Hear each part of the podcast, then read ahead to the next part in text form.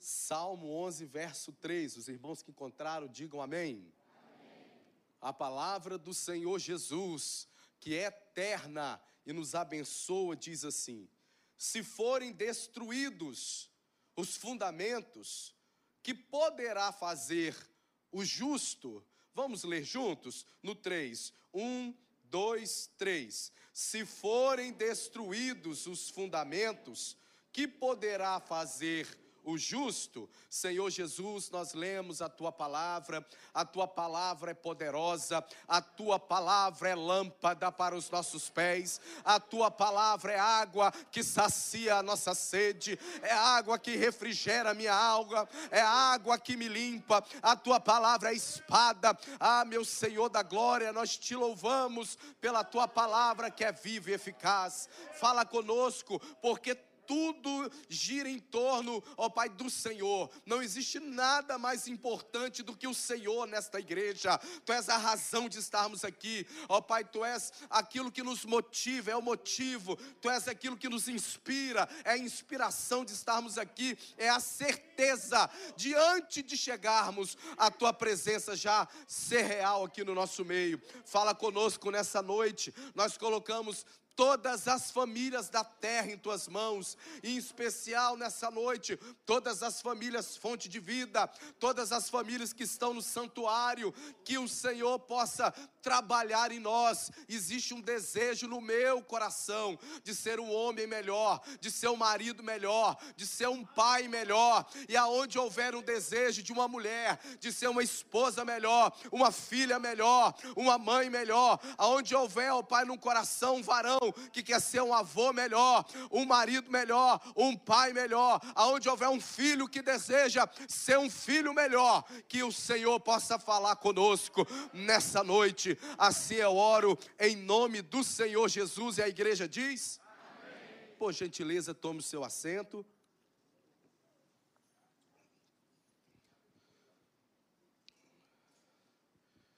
Nós lemos esse texto bíblico. Esse texto bíblico que nos traz uma interrogação, que nos interroga, que nos pressiona, que nos faz raciocinar e nos faz querer de alguma forma trazer uma resposta a esta interrogação. Mas para darmos uma resposta apropriada e contextualizada com o que Deus colocou no nosso coração para essa série de mensagens pilares, precisamos entender o que estamos vivendo. Precisamos alinhar o nosso coração e a nossa visão com a visão bíblica, a visão de Deus acerca do que é a família. E nós podemos correr num sério perigo de olharmos para a família de uma forma depreciada onde a gente tira muito dos propósitos, da importância da família, ou olhar para a família de uma forma sem o conhecimento de Deus e achar que ela é uma coisa irrelevante para a nossa vida. Só que eu quero convidar você, a partir de hoje, a apertar os seus cintos espirituais, porque nós atravessaremos algumas turbulências, mas certamente iremos saber o que está no coração de Deus acerca do que é a família. E eu creio, eu desejo que todos nós, a partir de hoje, teremos um olhar mais carinhoso, mais sério, mais grato, mais zeloso, mais sagrado, mais sagrado o que é a família. Quando nós lemos esse versículo, se forem destruídos os fundamentos, podemos usar essa expressão fundamentos por um olhar da engenharia civil, aquilo que está enterrado, mas aquilo que sustenta a edificação. Podemos olhar por um olhar teológico, sociólogo, psicológico, falar de fundamentos, de elementos, verdades, valores essenciais para nos sustentar a nossa vida. E eu quero que você olhe para a família entendendo que a família, de fato, de fato, é um dos fundamentos na terra. O ser humano é um dos fundamentos da terra. Deus criou o homem, Deus amou o homem, Deus deu um propósito ao homem, Deus abençoou o homem, Deus enviou o homem. Quando eu digo homem, o ser humano. A igreja é um fundamento da terra. Jesus disse que as portas do inferno não prevaleceriam contra a sua igreja, porque Jesus a edificaria. É um fundamento. Jesus é um fundamento para a nossa vida e a família também.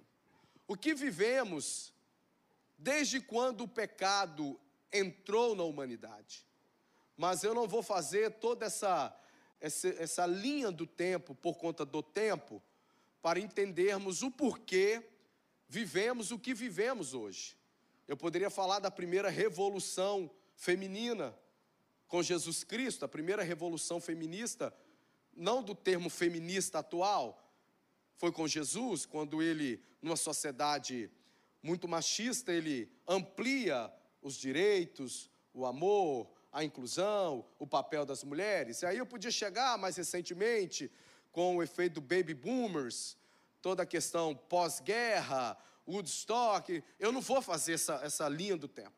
Nós vamos fazer de uma forma simples, mas palpável, uma reflexão do que estamos vivendo hoje.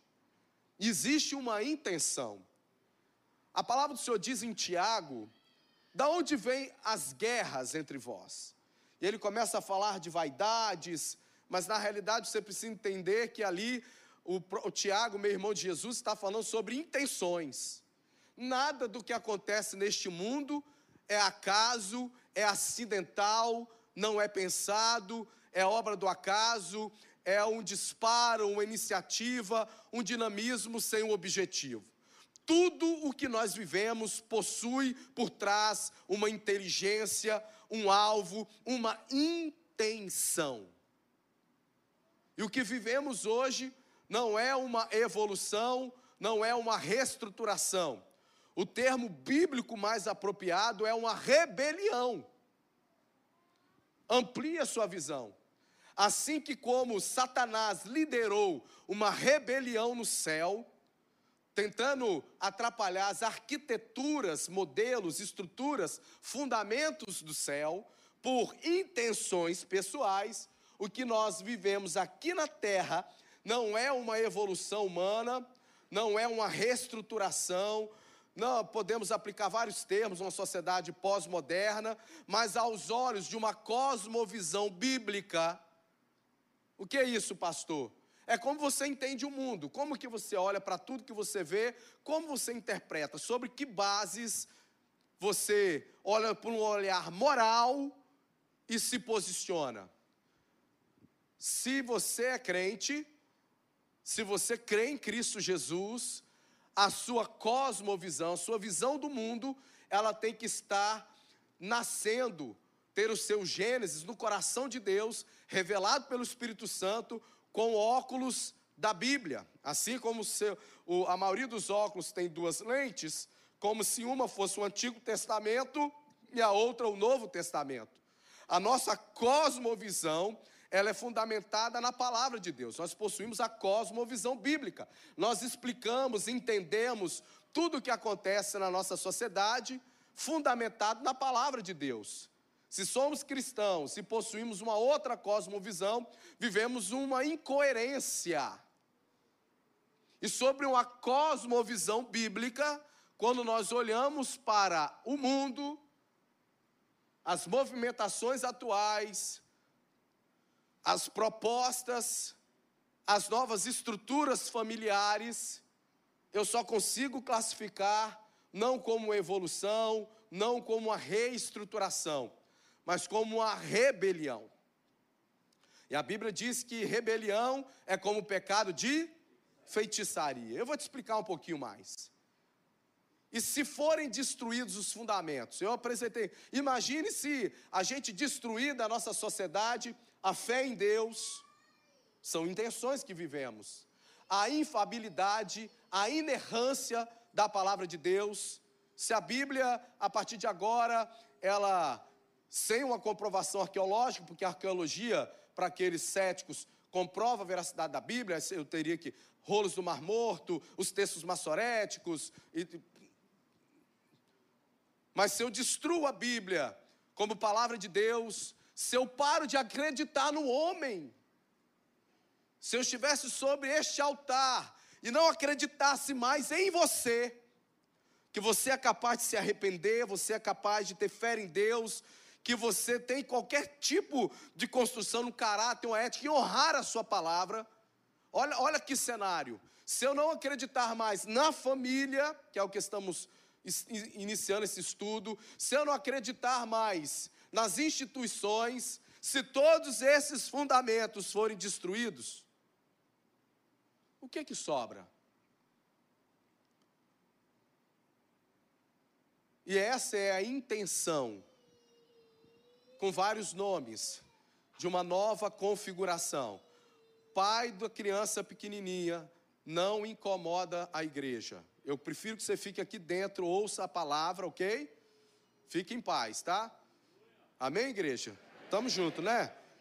Quem teve filho já sabe, mãe, quantas vezes uma mãe vai para o berçário querendo estar no culto, não incomoda, viu, irmã? Fica em paz, preste atenção no culto, e a gente se esforça um pouquinho mais, ok? Se destruir todos esses fundamentos, o que que sobra para uma pessoa correta, digna, que ama Deus, que ama a família, o que, que sobra? Que poderá fazer o justo? E aqui há, há uma assertividade que é total na Bíblia, dos termos que ela usa, que poderia fazer o justo. Porque nós sabemos que a Bíblia nos apresenta a nossa natureza humana dizendo que não há um justo sequer. E vem uma enxurrada querendo apagar da sua memória que de fato nós não somos justos. Mas você não pode esquecer que você está aqui porque alguém nos justificou. Nós fomos justificados, fomos inocentados, os nossos pecados foram pagos, apagados pelo sangue de Jesus. Por que eu falei isso? Porque é, a assertividade da Bíblia aqui é o seguinte: pô, tá tudo, tá tudo sendo destruído. O que poderia fazer o justo? Mas eu não sou justo, então logo eu não posso fazer, irmã Priscila. Nada. Esse problema não é meu. Eu vou cuidar da Juliana, eu vou cuidar do Otávio, eu vou cuidar do João Pedro, eu vou cuidar de mim e o mundo que se exploda. Cutuque o irmão do seu lado diga: é isso que o diabo quer que você faça. Olha para ele agora com voz de profeta e diga: envolva-se.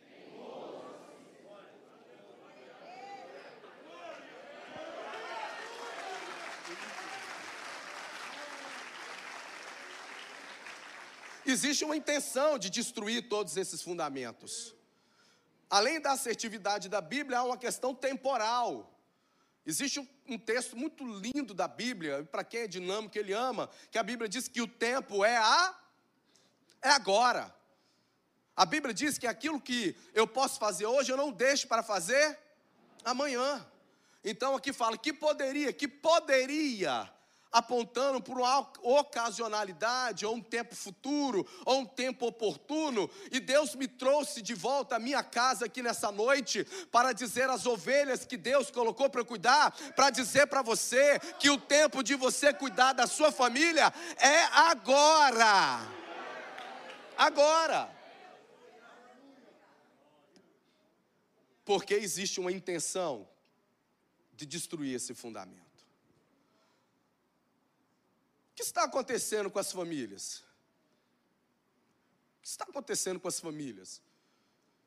Existem algumas estatísticas que nos ajudam a fazer um diagnóstico, transformar um, um dado em uma informação. O que está acontecendo com as famílias? Uma das formas de avaliarmos se as famílias estão bem ou mal é a duração da existência da primeira aliança, a aliança inicial para se edificar uma família.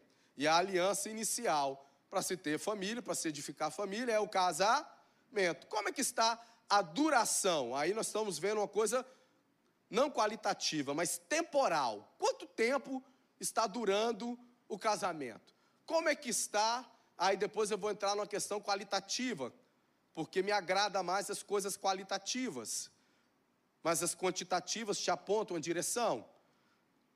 Nós tivemos de 1994, de 2004 a 2014, porque o IBGE faz essa pesquisa acumulando os dados de 10 em 10 anos. Em 2024 sairá uma nova pesquisa. De 2004 a 2014, nós tivemos um crescimento de 160% nos divórcios. De uma média anual de 130 mil divórcios anuais para 341 mil em 2014.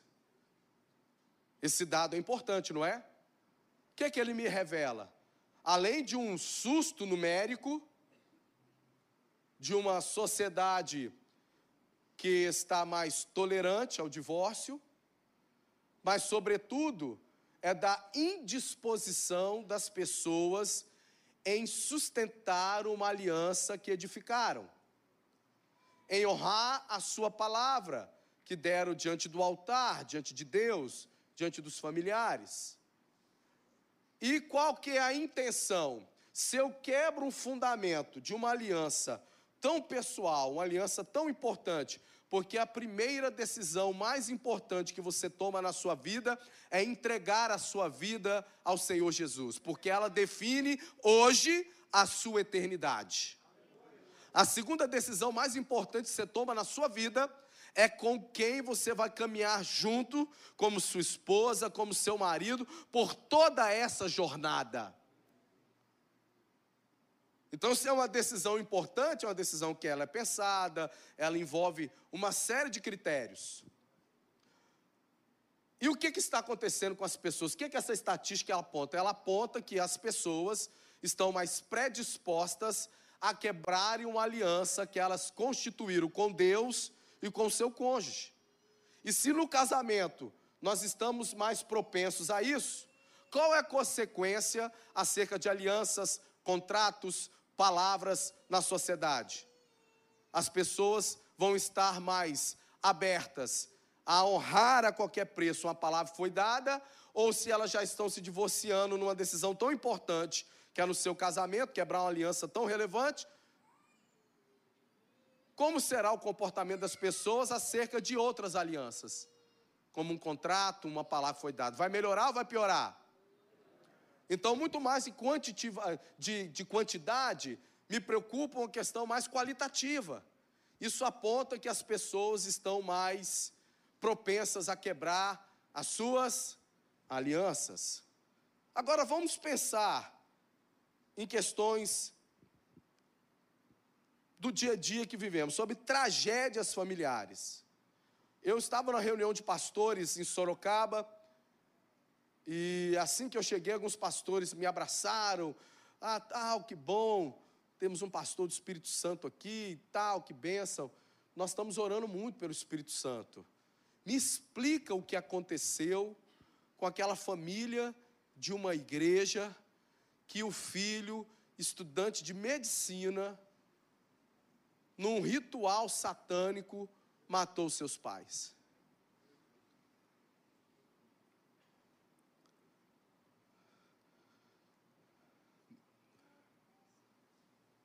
Eu falei assim: não, vamos orar, vamos cuidar das famílias que Deus coloca em nossas mãos.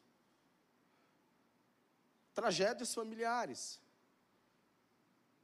Quantos? Está tá virando assim um padrão.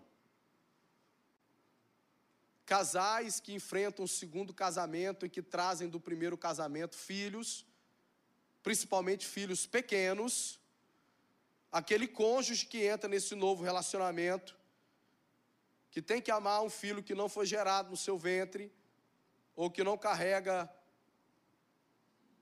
seu sangue. O que, que tem acontecido com essas crianças? Estão sendo jogadas dos apartamentos e simulando um acidente, estão sendo mortas. Ontem mesmo, um vereador da capital fluminense estava numa respondendo um processo de ter assassinado seu próprio filho, ou filho da, da mulher, acho que é dele, né? Dele. É, isso aí. Meu Deus do céu, só Jesus. Está virando comum. Filhos assassinando o pai. Como o absurdo da saidinha né, de final de ano, uma brecha na nossa lei, onde todas as vezes na saidinha apresenta Susana Hitchen, que assassinou brutalmente seus pais. É isso que está acontecendo. Maridos que matam suas esposas, esposas que assassinam seus maridos. E isso você Todo dia, se quiser ver o caso da semana, é só você ter tempo no horário do almoço e ver o jornal no horário do almoço. Filhos nas drogas, filhos que odeiam sua família, filhos tirando a sua própria vida, as doenças emocionais, vou nem aprofundar tanto nisso, a manifestação do vazio da alma em todas as suas formas, drogas, a revolta, a ausência da figura paterna, o homossexualismo, abuso sexual. Abuso sexual. Bom, o que, que eu entendo sobre isso? Essas realidades. Que as famílias estão pedindo o quê? Socorro. Socorro.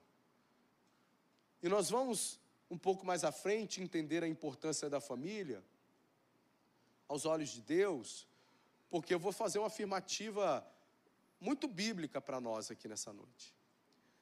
Que não existe uma sociedade abençoada sem que tenha indivíduos tementes a Deus, famílias estruturadas. Não tem.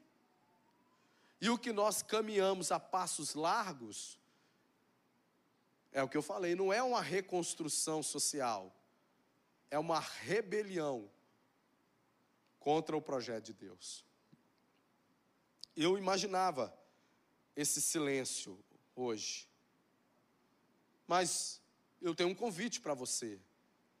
Você que ainda tem vida, que ainda tem vida na sua veia, que ainda acredita em Deus, que é cheio do Espírito Santo, que acredita que o homem pode ser transformado pelo Evangelho, que acredita que tem coisa boa dentro das pessoas, que é possível lutar.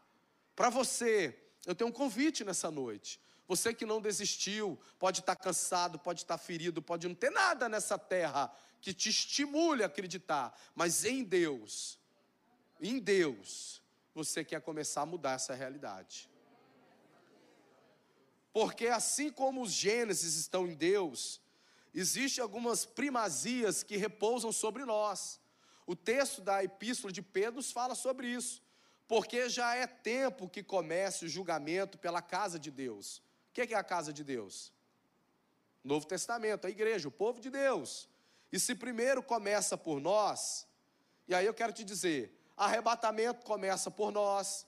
Vou te provar que muitas coisas começam com o povo de Deus. O arrebatamento da igreja começa com o povo de Deus, a ressurreição começa com o povo de Deus, o novo nascimento começa com o povo de Deus, e também a nossa responsabilidade de mudar. E antes de querer mudar a sociedade, um dos valores dessa igreja é transparência.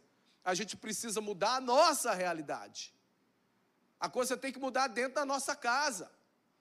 Não adianta a gente querer mudar o mundo se nós não mudamos primeiro.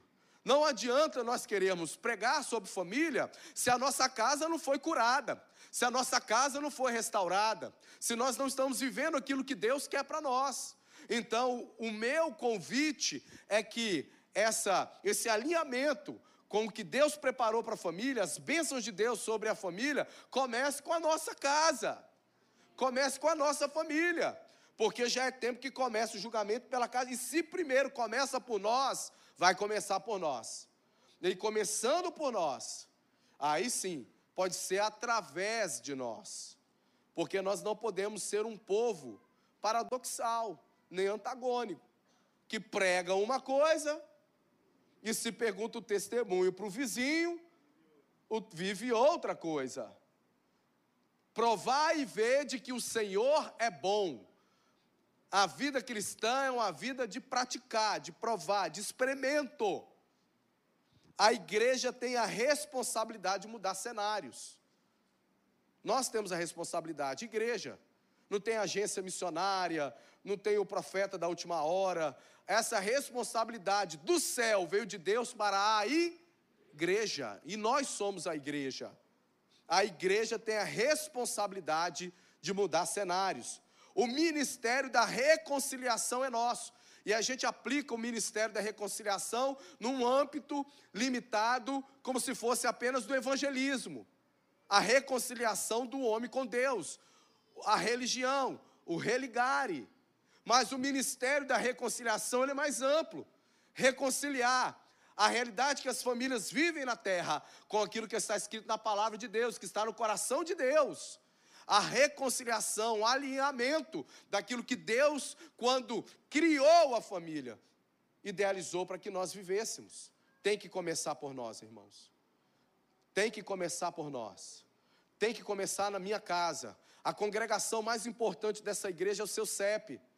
Não é de Orlando, não é a sede, não são as missões. A igreja mais importante desta igreja é a sua casa, o seu CEP. Muito mais importante do que o CNPJ dessa igreja é o seu RG, é você, você esta igreja. Tem que começar conosco. Tem que ter um alinhamento, uma unidade, uma comunhão tão profunda dos maridos que estão aqui dizer vai começar comigo. Eu vou querer ser um marido de Deus. Tanta coisa que eu tenho que melhorar, mas eu quero. Tem que começar com você, florzinha de Jesus, em dizer: Eu vou ser a mulher, a esposa de Provérbios 14. Vai começar com os jovens do Nau, dizendo: lá fora é diferente, mas eu quero ser um jovem bíblico, eu quero ser um jovem de Deus na minha família. Começa por nós.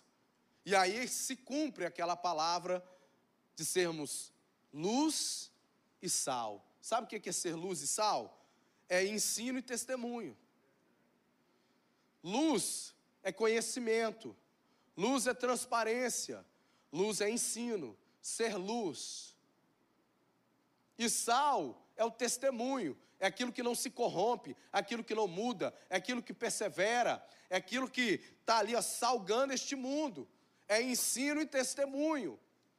É falar e viver, viver e falar. Duas coisas que andam juntas, são siameses. Começa por nós.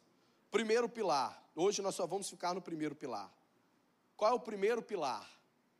Deus criou a família com um propósito. Você precisa entender que família não é um acidente que aconteceu, é crudes. Tem um desenho aí, crudes, né? Que é meio. Na minha época, vou falar da minha época, irmão. Vou me conter. Não é Fred Flintstone. É o crudes moderno, mesma coisa né, empurra o carro para andar, aquela coisa toda, aquela coisa. Não é um acidente, uh, uh, uh, pegou a mulher. Uh, não. Não, não, não, não. Você está rindo, né? De vez em quando.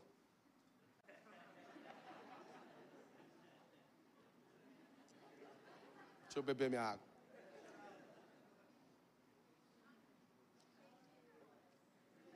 Eu não vou te explicar, meu amor.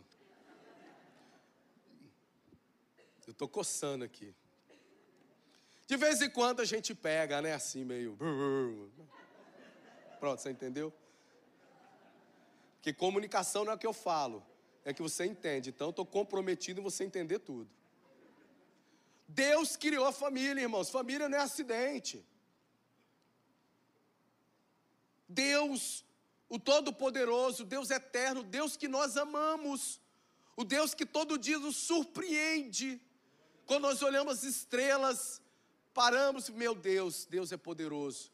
Quando olhamos o firmamento, o sol, a noite, a água, a chuva, quando olhamos para dentro de nós, tudo que nós somos, ingerir um alimento, todo aparelho digestivo e tudo. Não, meu Deus, Deus é tremendo. E dentro das coisas tremendas que Deus criou, uma delas é a família. Família, você tem que a partir de hoje ser apaixonado pela sua família e por família. Família é algo sagrado. Família é algo santificado. Família é algo muito importante para Deus. Em Gênesis 1, 26, 31, eu, de tantos textos sobre família, irmãos, é, é lindo. Eu quis pegar de Gênesis 1 porque é da primeira família. Ali você vê Deus formando o homem e mulher, você vê Deus dando um propósito para a família, Deus abençoando a família. Então ali a gente extrai muitas verdades do que é a sua família. Primeira coisa sobre família que Deus criou o homem e a mulher à sua imagem e semelhança. Deus criou homem homem. Deus criou mulher mulher. Essa é a nossa cosmovisão. E é ela que a gente vai morrer crendo, vai morrer vivendo e se relacionando bem, porque o povo de Deus é um povo que cai na graça. O povo de Deus que é cheio do Espírito Santo de Deus, ele ama o pecador, mas abomina o pecado. A igreja de verdade, essa igreja, é a igreja que ama. É uma igreja que todos nós aqui fomos perdoados dos nossos pecados. Passamos pelo confronto do Espírito Santo internamente no dia da nossa conversão e ele deixar bem claro, pelo menos eu vivi isso. E a Bíblia me ampara isso. Da minha conversão enxergar bem claro quão pecador eu era. E quão grave eram meus pecados, quão dependente de Deus eu sou. Mas Deus criou o homem. E Deus criou a mulher. Com papéis, com responsabilidades. Dentre elas, do homem aos homens que estão aqui, sejam homens. Sejam homens proteja a sua casa, ame a sua esposa, como está em Efésios, assim como Jesus amou a sua igreja e morreu por ela. Não seja covarde com a sua mulher. Não deixe ela exposta, desamparada, sozinha. Seja homem. Dentre tudo que eu poderia falar, do que é ser homem? naquilo que a Bíblia diz, naquilo que a Bíblia nos honra e nos responsabiliza, em decidir, em levar a sua família por caminhos seguros, em aos pais serem homens de uma figura paterna, de influência, de presença, de direcionamento. Seja homem, trabalhe, corra atrás do pão de cada dia, assuma a responsabilidade, seja o sacerdote do seu lar. 60% dos membros das igrejas evangélicas são mulheres. Aonde estão os maridos dessas mulheres? Seja o sacerdote do seu lar, seja aquele que vai ter a alegria de ver a conversão do seu filho a Cristo Jesus. Seja o melhor amigo do seu filho, seja o pai do seu filho. Seja homem. Mulher, seja mulher.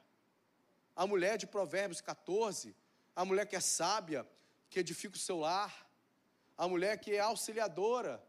Deus é tão tremendo desde Gênesis. A submissão tem sido pregada tão erroneamente e é tão simples a palavra submissão, ela vem da palavra missão. A família só tem uma missão, acabou. A minha missão, a sua missão, não. Existe uma só missão. E a mulher é submissa à missão da família. Pronto, acabou. Seja mulher, seja carinhosa, seja atenciosa, seja mãe, seja mulher, seja mulher de Deus. Vamos estar lá em Efésios, e eu vou aprofundar mais sobre isso aqui na frente. Mas Deus criou homem e mulher, com um propósito. A autoridade é sempre de quem cria, a gente não pode mudar. Homem agora quer ser mulher, mulher quer ser homem. Não, a autoridade sempre é de quem cria. A autoridade é sempre de quem cria. A autoridade é sempre de quem cria. E Deus os abençoou. Aí tem uma pegadinha, que a gente fala assim: todas as famílias na terra são abençoadas. Gênesis capítulo 12, não é que a gente fala? Deus chamando Abraão para uma aliança, porque Deus é um Deus de ali. Abraão, a partir de ti serão benditas todas as famílias da terra. Mas Deus abençoa aquela família que está de acordo com o padrão que ele criou. Todas as famílias, porque para Deus só existe um modelo de família. E esse modelo está abençoado por Deus. Eu não tenho nenhuma dificuldade de falar, e infelizmente, porque nosso compromisso é com a verdade, que não estão, as que estão fora do padrão bíblico não estão. Há um convite para elas entrarem na bênção, entrar no padrão de Deus, porque Deus ele não se submete aos nossos padrões, Deus é soberano, a gente que se enquadra nos padrões de Deus, porque acreditamos que ali Deus ordena a bênção.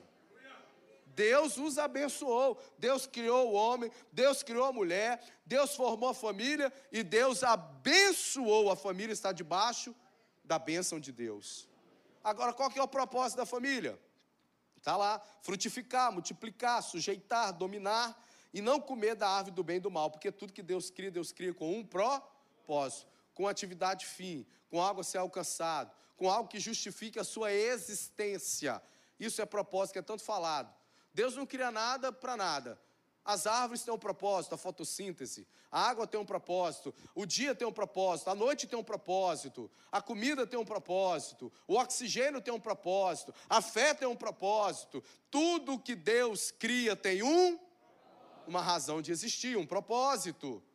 Então, qual é o propósito da família? Deus criou a família ali e é por isso que há uma rebelião para destruir a família. Você vai entender agora, passando esse slide.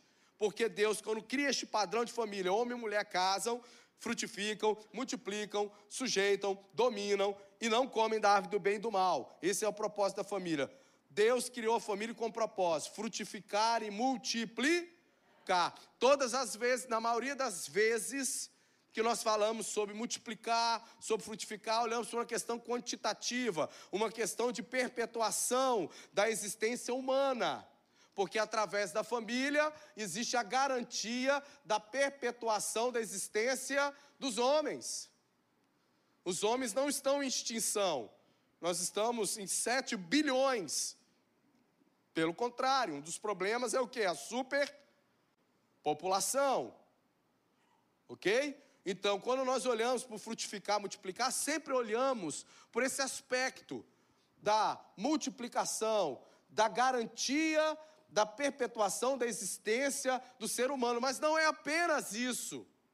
Quando Deus cria a família e dá o propósito dela de frutificar e multiplicar, é uma reprodução no aspecto de ser um ato ou um efeito de reproduzir uma imitação fiel. O padrão, a família é incubadora para que sejam gerados homens de Deus, mulheres de Deus, homens temente a Deus, não a reprodução apenas quantitativa, mas do padrão divino seja reproduzido, vas tendo um legado.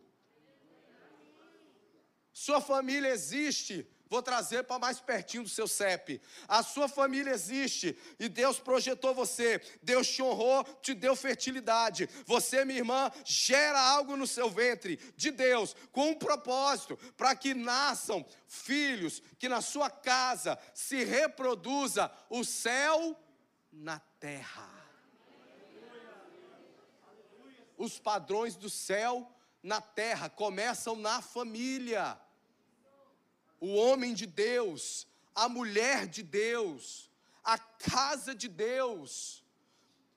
No aspecto religioso, se eu posso dizer, Deus tinha, estava todos os dias com Adão e Eva no Éden.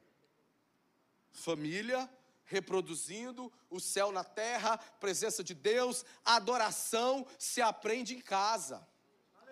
Quando um filho vê um pai adorador, quando um filho vê uma mãe adoradora, ele aprende a adorar em casa. É a família. Quando um filho vê, eu estou falando de filho por conta de, da reprodução do modelo.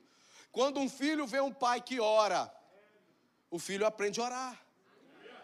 Quando um filho vê uma mãe orando, intercedendo, ele aprende a orar, interceder. Quando um filho, ele nasce na família, que tem o hábito, o temor a Deus, de ir à casa do Senhor, ele já aprende naturalmente que aquilo é um ambiente para ele estar presente. Então a família foi criada por Deus com o propósito de reproduzir este modelo não apenas a questão quantitativa para que o ser humano não entre em extinção, esse também, mas que se reproduza uma imitação fiel daquilo que Deus sonhou no Éden. Então nós temos um, uma tarefa muito grande. Está vendo como família é mais importante do que você ter um lugar para voltar depois de um dia de trabalho? Ter um teto, uma cama para você dormir? ou ser um lugar onde você pode transferir toda a sua raiva, porque você não pode falar para o patrão, você não pode, não pode mandar o patrão passear, você não pode falar para o cliente que você está doido para dar um, um direto nele, aí você chega em casa, porque sabe que seu filho não vai te abandonar, sua mulher é temente a Deus, vai te abandonar, e você descarrega tudo nela, tudo neles. Não, família não é isso não, família tem a responsabilidade de reproduzir o que está no coração de Deus, o céu na terra. É ali que é formado mentes brilhantes. É ali que a gente encoraja, é ali que a gente suporta, é ali que a gente se satisfaz emocionalmente, sexualmente, é no casamento, é em casa, não é na, na cama com, com uma prostituta ou um prostituto, não é numa aventura sexual, é na família que a gente se realiza, é na família que a gente amadurece, é ali que Deus transforma menino em homem, transforma menino em mulher. É na família.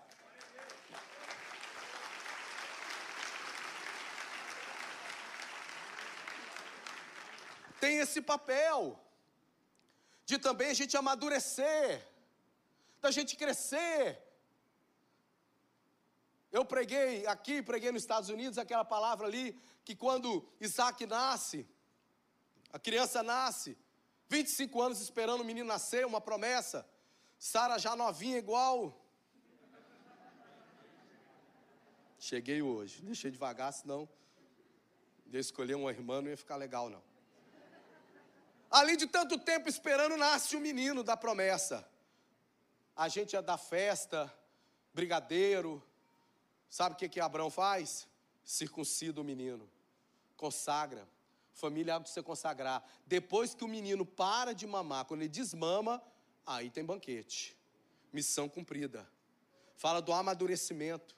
É na família que a gente amadurece, que a gente gera filhos fortalecidos, confiantes, tementes a Deus, que sonham, impulsionados. É colocar, como a palavra do Senhor diz no Salmo, né? Os filhos são como?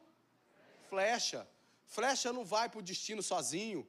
Flecha, para ela sair do lugar, ela tem que estar tá no arco. Quem é que vai estar tá na mão desse arco? É o pai e a mãe. Vai botar o seu filho ali, ó. Vai mirar um alvo. Paternidade, maternidade é dar destino. É dar destino. Uma coisa eu faço, esquecendo das coisas que para trás fica, prossigo para o alvo, da, onde tem a soberana vocação em Cristo Jesus. Eu sei qual é o meu alvo, eu sei qual é o meu destino. Na família, a gente começa a apresentar o caminho, instrui o menino no caminho que deve andar, Provérbios 22, 6. É na família, sabe por quê? Muitas pessoas no ambiente de igreja, elas ela cai as máscaras, porque é um ambiente de pressão, é muita gente, é relacionamento, é vida na vida, você convive muito, você serve junto, e ali quando tem coisas que não foram tratadas no ambiente da família, submissão, chega, porque muitas pessoas não são submissas aos seus líderes da igreja, porque não aprenderam isso em casa. E na igreja reflete. E a igreja usa o tem que fazer um papel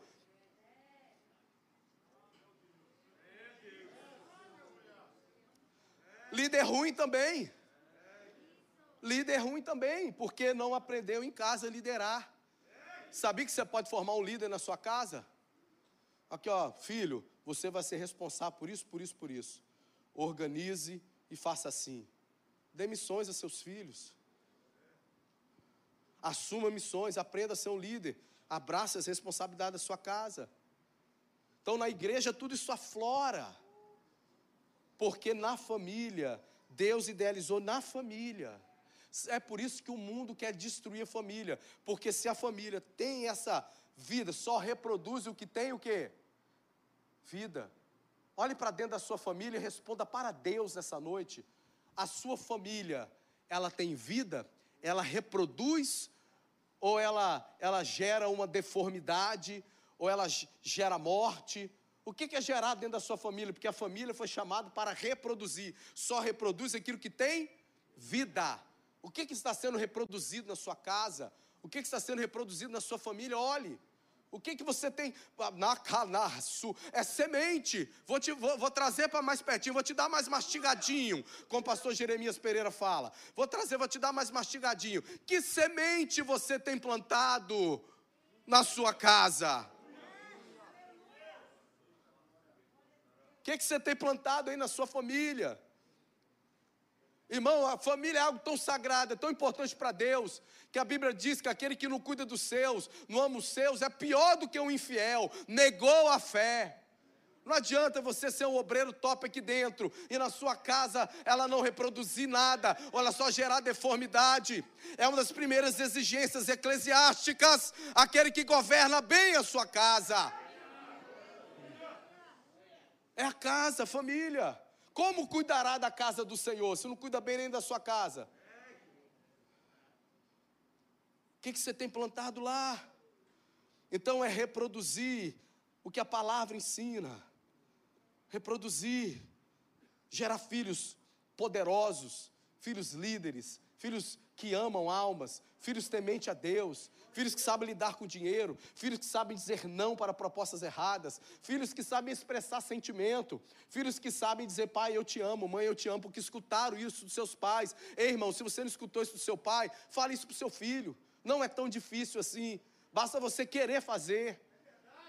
Se você viu um pai que tinha uma linguagem de amor de outra forma que não expressava para sua mãe, você pode ser diferente do seu pai, apesar de toda a carga genética, de toda a formação do seu caráter. Alinhe o seu caráter com o caráter de Deus. O pai não tinha dificuldade de expressar sentimento. Este é o meu filho amado em que me comprazo.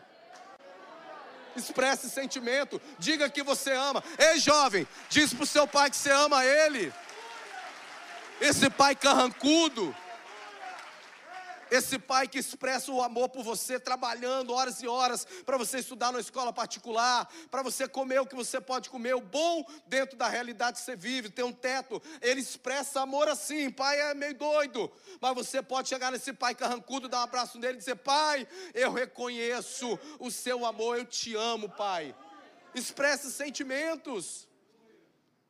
É na família.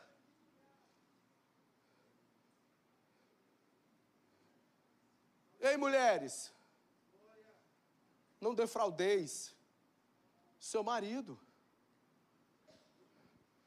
É um negócio muito comum.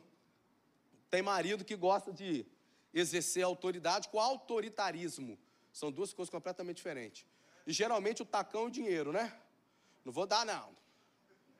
Você, você não fez o que eu queria, então não tem dinheiro, não. Isso não é autoridade, isso é autoritarismo. Isso é golpe baixo. Isso é divisão. Isso é unidade. E tem mulher que para fazer a mesma coisa, o maridão chega, oi amor, dor de cabeça. Nem encosta em mim. É, a dor de cabeça é do Satanás, irmão. Graças a Deus que a missionária Juliana nunca tem dor de cabeça. Você pode louvar a Deus pela missionária Juliana?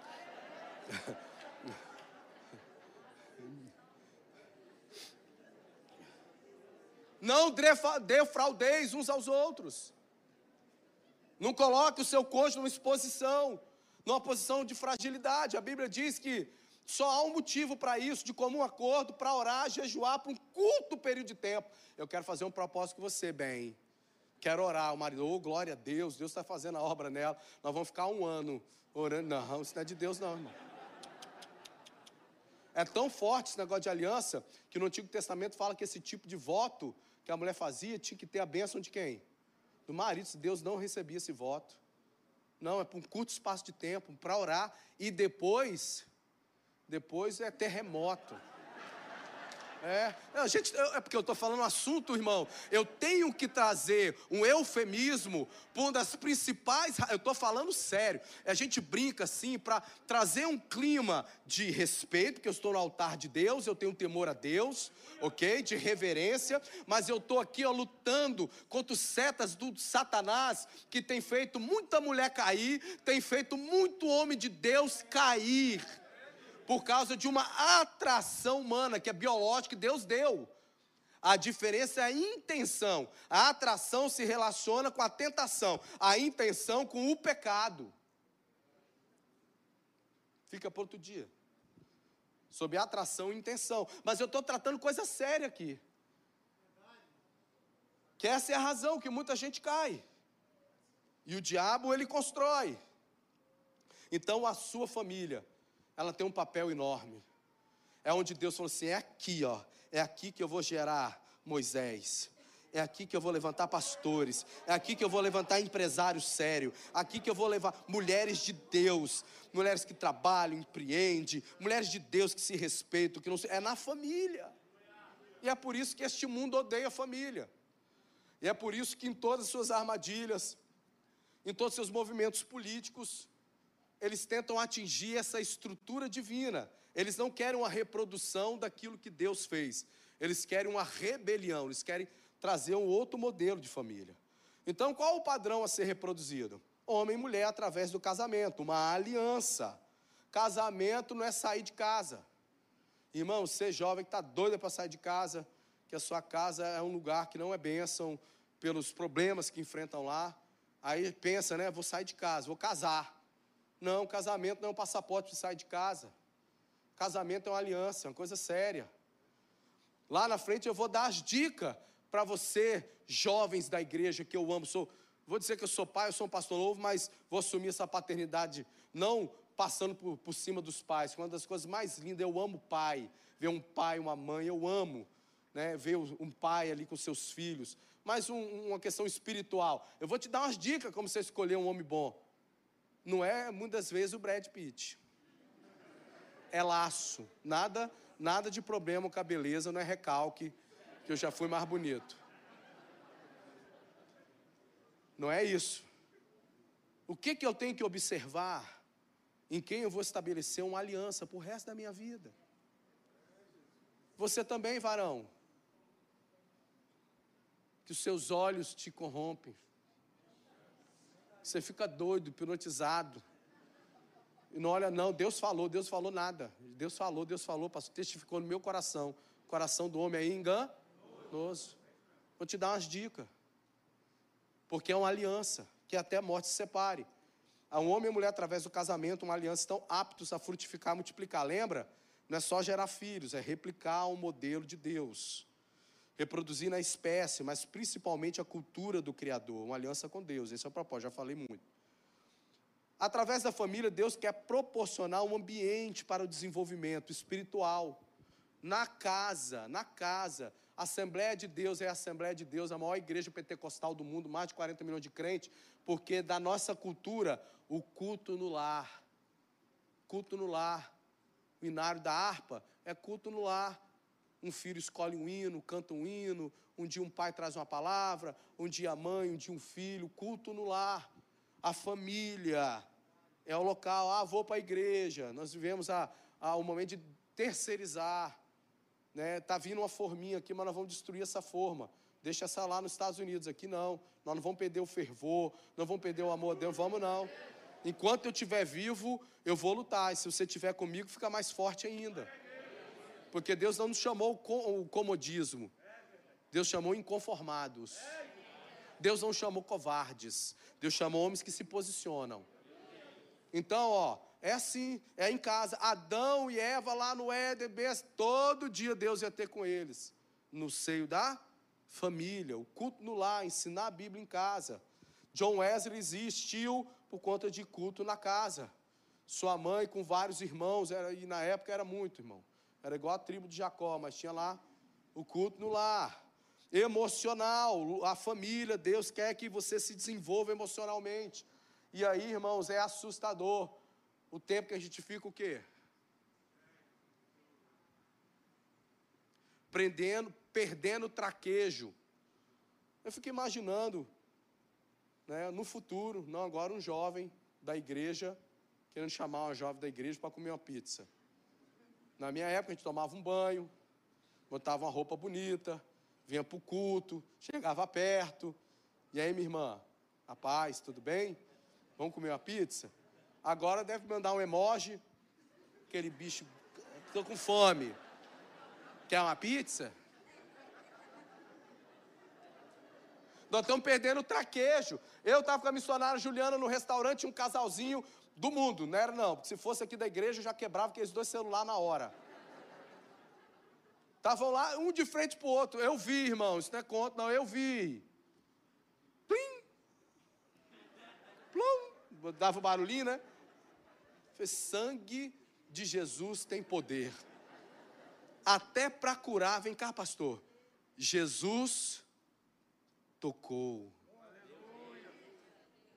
Quando a gente toca, tem a transferência de intenção, de oração, de carinho. Quando a gente abraça, quando a gente toca, vamos dobrar o joelho, amor, vamos orar junto, vamos chorar junto. Na família é um ambiente onde a gente se desenvolve emocionalmente. A gente tem liberdade.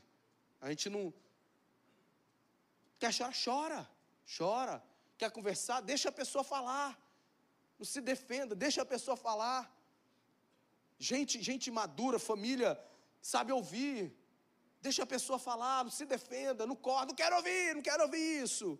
Não, deixa a pessoa falar, deixa a pessoa se expressar, direciona, deixa seu filho falar. Se interesse pelas coisas que seu filho fala. Dê as orientações, direcione, ame, expresse amor na família. Pessoas que são bem resolvidas emocionalmente são capazes de amar.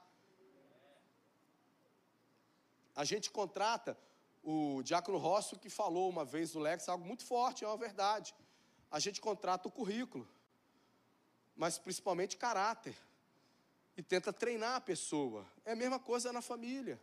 A gente tenta desenvolver emocionalmente as pessoas. Você contrata caráter, mas você perde emprego para de quê? Comportamento. Quanta pessoa boa de currículo perde o trabalho porque emocionalmente não é resolvida, não se relaciona com gente, insegura, não se comunica. Tem muita gente competente que perde o trabalho dentro da casa do Senhor, não é porque é sério, não falta trabalho, não chega atrasado, não está na noitada no final de semana, não está na rave, chega cedo, trabalha, entende que trabalha é sacerdócio, mas muitas vezes é mandado embora porque não é resolvido emocionalmente. Não sabe estar tá com gente. É na família que a gente aprende a lidar com gente social, social. Honra, respeito, caráter na família, que a gente aprende os papéis, liderança, é, é, pai, submissão, obediência, é na família. É na família, por isso que Satanás, com seus ardis, quer destruir a família, porque se destruir esse, essa incubadora de reprodução da imagem e semelhança de Deus na terra, vai sobrar o quê? Estou acabando, você me dá cinco minutinhos. Deus, como Criador, gerou o fundamento. Nosso papel é reproduzir o padrão divino. Quando observamos este padrão, desfrutamos da bênção de Deus. Deus abençoou o seu padrão. Deus não abençoou o meu padrão. Você lê em Gênesis 1, 26 até lá, e Deus os abençoou. Deus abençoou a família que está no seu padrão. Olha lá. Segundo a graça de Deus que me foi dada, pus eu, como sabe arquiteto, o fundamento. Outro edifica sobre ele. Mas veja cada um como edifica sobre ele. Porque ninguém pode pôr outro fundamento. Por isso que o estudo é pilares.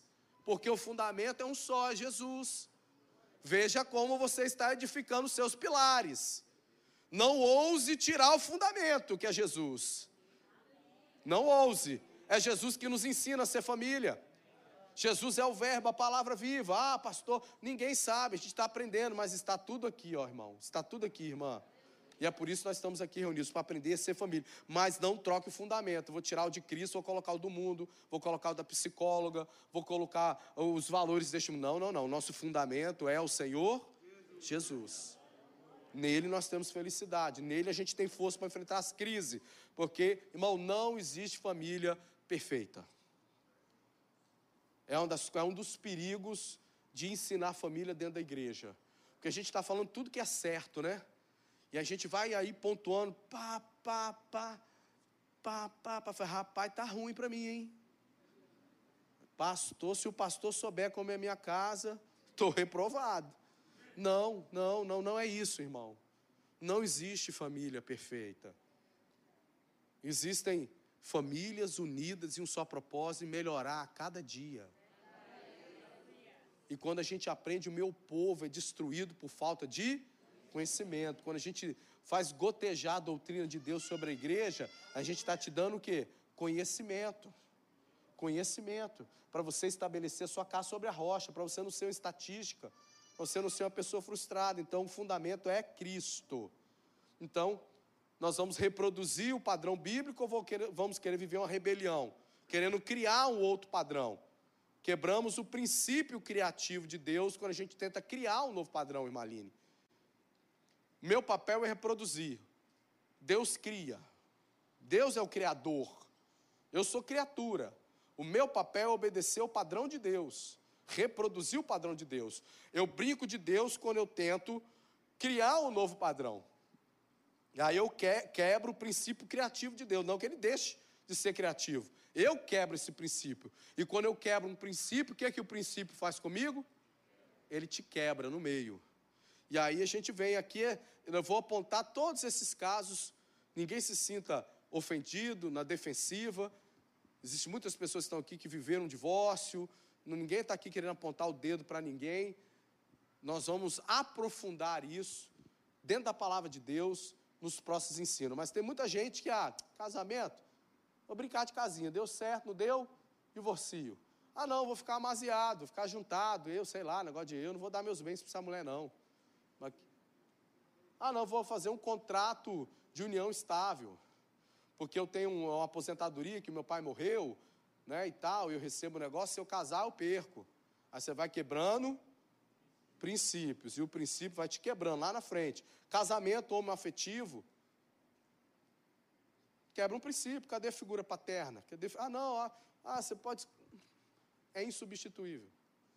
Não tem como. A poligamia, aqui no Brasil não é muito comum, mas nós temos igrejas em países da África que ainda hoje existe a poligamia. E a gente chega lá, prega o evangelho e fala que está errado. Porque a doutrina bíblica ela é acultural, ela está acima da cultura. Ela não se conforma com a cultura, ela impacta a cultura. Então, reprodução do padrão bíblico com a rebelião. O que, que nós vamos fazer? E aí tem aquela parte, sujeitar, dominar e obedecer, não tem? O propósito? Multiplicar, frutificar, sujeitar. Sujeitar, dominar e obedecer é um propósito que Deus colocou na família de governo e de autoridade. Deus falou para as famílias: ó, governe, domine. Deus, Deus abençoa a família com autoridade de governo. Governe, governe. Tanto que a Bíblia exige isso daquele que quer o psicopato, aquele que governe bem a sua própria casa, que tem os seus filhos em sujeição. Na família, Deus quer que a gente aprenda e exerça governo, autoridade, sujeitar, dominar, obedecer aonde nós estamos inseridos. Aí você vê um princípio do Antigo Testamento, que sempre Deus falando para Israel, ó, chegue e influencie. não seja influenciado. E aí vem aqueles jargões que são verdadeiros. No passado a igreja influenciava o mundo. Agora o mundo influencia a igreja. Mas diga comigo, aqui não. Aqui não. Aqui não. Nós somos uma igreja contextualizada. Ninguém que vai comprar um pedaço de terra, né, se isolar do mundo. Não. Mas aqui não. Aqui a Bíblia é que nos governa. Minha casa vai ser fundamentada na palavra de Deus. Eu vou viver o que é a palavra, eu vou exercer governo. Em uma sociedade que a maioria das famílias vivem no mesmo padrão, por isso que eles querem o quê? Múltiplos padrões para nos dividir, para que a gente achando que está sendo representado, na realidade a gente está perdendo o quê? Forças, porque isso quebra um princípio do mundo espiritual, do que da unidade. Uma casa dividida, ela, ela prospera. Eu estava com a missionária Juliana hoje, ela viu uma cena lastimável um princípio de divisão, certamente num casal que está enfrentando um divórcio. Nós não conhecemos, mas pelo comportamento. Estava o pai na porta da escola falando para o filho: Você só escuta sua mãe. Estou te falando. É muito caro. Você sabe quanto eu estou pagando para você estudar nessa escola? Não fica escutando a sua mãe, não. E tal, tal, tal, tal, tal. Eu, eu percebi logo. Ela falou assim: Não, isso aí é por isso que hoje a gente vai ministrar sobre pilares na igreja. Para combater isso. Certamente ali o marido adulterou a mulher, a mulher está ferida, e ela está fazendo o quê para o menino? Destruindo a figura. Seu pai é um cafajeste, seu pai não dá dinheiro, seu pai não sei o quê. Quantas vezes, né? A gente é tentado a fazer isso quando está sendo traído, ferido, e a criança não tem nada a ver com isso. Aí o pai quis consertar, o pai estava ali consertando, o Espírito Santo me revelou: não escuta sua mãe, não, não é isso não, estou te dando dinheiro, paga sua escola, não te abandonei, não. E o menino, segundo a missionária Juliana, com os olhos vermelhos em lágrimas. Uma criança. Então, meus irmãos, nos dividindo, para que a gente não exerça governo, não exerça autoridade. A Bíblia diz: Deus, sujeitai, governai. Deus quer que as famílias, uma sociedade que as famílias digam: não, nós somos família sim, a gente quer isso aqui. Todas as autoridades, tudo vai o quê? Existir para servir o bem-estar das famílias. Então, nosso primeiro pilar para encerrar, qual foi? Deus criou a família com um. Próxima quinta-feira, vamos conhecer mais sobre família. Nós vamos falar sobre casamento e sobre relação de pais e filhos. Até quinta-feira que vem, vamos salvar as nossas. Então, quinta-feira que vem, nós vamos mergulhar sobre casamento.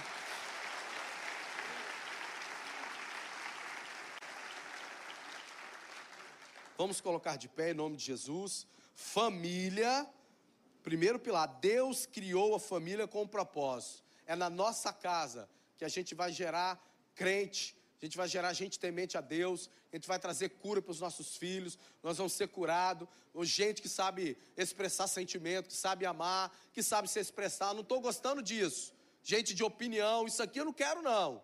É em casa que a gente vai ensinar. Gente, amar a Deus é em casa. A igreja, ela tem o papel de auxiliar, mas é na nossa casa. Na nossa casa. Nós vamos entender que muito mais do que apenas os compromissos financeiros de uma forma que nos aperta, de uma situação difícil que está na terra, mas existe um legado para a gente deixar. Existe um legado para a gente deixar. Um legado entendeu? Seja com filhos espirituais, seja com filhos biológicos, mas um legado na sociedade, um povo que amou família como Deus amou família, amém? Senhor Jesus, nós iniciamos a nossa escalada, esta montanha tão desafiadora, de, ó Pai, de o Senhor alinhar, o Senhor passar o esmeril em nós, e nós queremos, nós queremos sim que a nossa família seja, ó Pai, viva o propósito que o Senhor projetou, que a nossa família seja um lugar onde o Senhor possa se revelar, como o Senhor revelava Adão e Eva, seja um lugar que venha gerar, ó Pai, bênçãos, onde eu posso me realizar, onde eu posso me amadurecer, me tornar um homem à imagem e semelhança de Deus, uma mulher à imagem e semelhança de Deus, uma família feliz, onde a alegria possa reinar, onde há unidade, cumplicidade, onde há transparência, onde o pecado não venha, onde a presença de Deus transborde. Por isso, ó Deus, para vivermos isso, uma das coisas fundamentais, uma das vacinas prioritárias é o perdão. Pai, Perdão é fundamental para o sustento da família, mas perdão também, arrependimento, aquele que errou se arrepender, querer mudar. Por isso, ó Deus, em nome do Senhor Jesus, abençoe as famílias que estão aqui, a nossa casa, em nome de Jesus, nossos jovens a escolherem bem e serem uma bênção também. Meu Deus, nós colocamos todas as famílias, fonte de vida em tuas mãos, abençoa elas em nome do Senhor Jesus. E a igreja diz.